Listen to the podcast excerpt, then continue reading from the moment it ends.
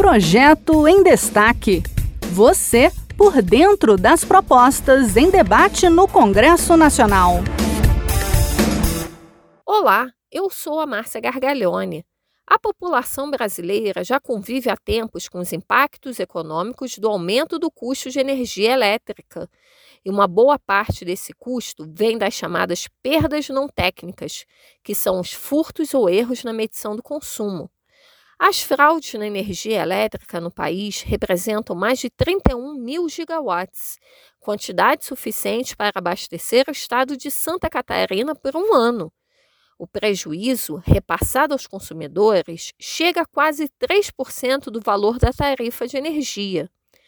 Uma proposta em tramitação no Senado quer mudar esse cenário, como mostra a repórter da Rádio Senado, Marcela Cunha. Uma proposta que diminui o repasse para o consumidor das chamadas perdas não técnicas na conta de luz. São aquelas provocadas por furtos, erros de medição ou por locais que não têm o equipamento de aferir o consumo. Essa é uma das principais causas de aumento nas tarifas, principalmente na região norte. Segundo a ANEEL, enquanto a média brasileira é de menos de 3%, esse custo chega a 10,7% da receita das distribuidoras do Norte. Para o autor da proposta, senador Zequinha Marinho, do PSC do Pará, os erros são de responsabilidade das empresas de energia. Eu não consigo entender por que ainda consumidor que ganha o pão de cada dia suado tem que dar lucro para grandes empresas concessionárias de energia elétrica, pagando por perdas não técnicas, quer dizer, gatos, né? Os gatos, um erro aqui, um erro acolá. Até eu dou conta de gerenciar uma grande empresa dessa, sabendo que se eu errar ou se a minha gestão não for eficiente, alguém paga a despesa. Não é possível, não é decente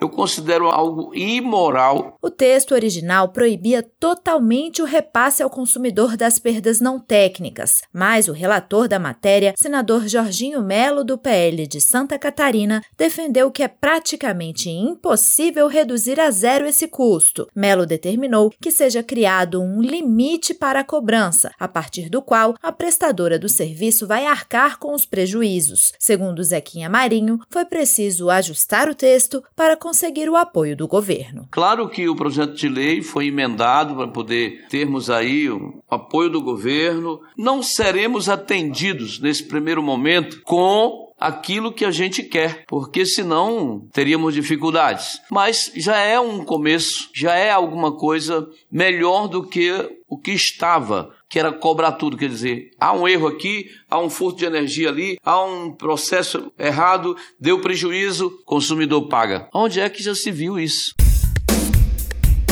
Esse foi o projeto em destaque. A cada edição, a gente traz uma proposta em análise no Congresso Nacional. Você pode acompanhar o andamento desses projetos e opinar sobre eles em senado.leg.br barra e cidadania. Até a próxima!